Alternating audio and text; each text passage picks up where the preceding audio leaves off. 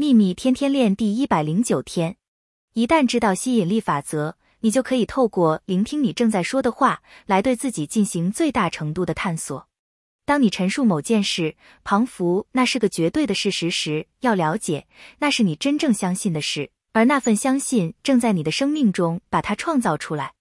当你听见自己说的话，意识到你正在说某件你不想要的事物时，要马上转换、改变措辞。谈论你想要的事物，